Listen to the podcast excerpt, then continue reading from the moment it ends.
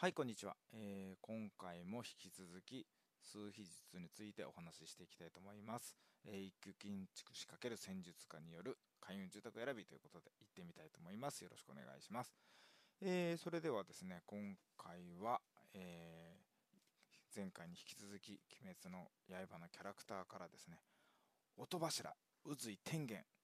を占っていきたいと思います。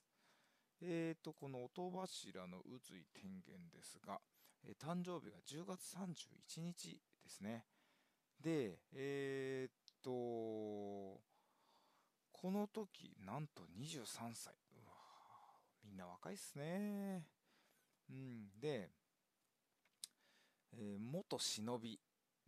忍者ですね。えー、ということで、えー、音柱になった渦井天元なんですが、まあ、ド派手に行こうぜということで、えー、解説していきたいと思います。えー、この天元ですね、えー、23歳ということでいくと、うん1892年10月31日生まれということが予想されます。え、つまりですね、ここから計算される、え、ライフパスナンバーは7番ということで、え、7の方の、え性格、占っていきたいと思います。えそうですね、えー、7番の方はですね、えー、まずですね、えー、調和の先にある神秘性とか真実を追い求めるようなそういうキャラクターの方が多いですね、うん。まあ、見つけにくいロマンを探してみたいな、うん、探求心もあるし、えー、何よりやっぱ独自性がある方が多いですね、でも、えー、その反面、えー、知識経験を取り入れながらも、えー、その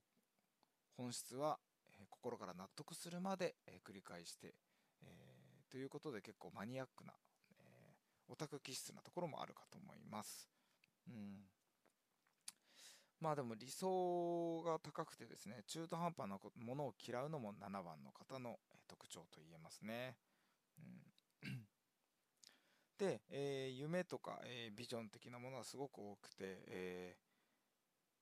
ー、どっちかというと7番の方はアート的な活躍を、えされる方が多いようですね、うん、まあちょっと渦井天元もそんな雰囲気ありますよね。歌舞伎っていう感じですもんね、うん、はい。で7番の方のキーワードですね。まあ夢は夢は叶うとか、えー、本物だよね。マニアックだよね。とかでも一人の時間は大事だったり、まあ、過去より未来の方を大事にしたりとか、えー、癒されたいとか、えー、そういったキーワードが出てくると思います。でそんな7番の方がですね大事にしている価値観というかそういうことですね、まあ、これはね個性を大事にすると、えー、人並みじゃなくてもいいよということですね。うん。で他の人よりまず自分の満足度を上げていく。中途半端なことはしない、うん、夢を見て夢に向かうと、えー、個性的なことをする、うん、だけど一人で過ごす大事も時間も楽しむというとこですね、うん、まあ実際この本編の中にもありましたよね。命の順番大切にすると。まずは自分の命は大切にするということを、えー、口に出して言ってたかと思うんですけども、えー、まあ、特にあれですね、この渦天元、えー、奥さん3人いますんでね、まずその奥さんたちに自分の命をまず守れと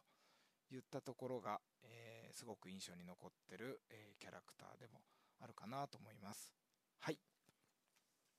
で、えー、そうですね、え無限列車編ということで、えこれから映画公開されますので、その次ですね、この渦井天元が、え活躍する、次のシリーズが始まると思います、まあ、映画になるのかアニメシリーズで来るのか実に楽しみなところでありますね。はい今日は以上になります。ありがとうございました。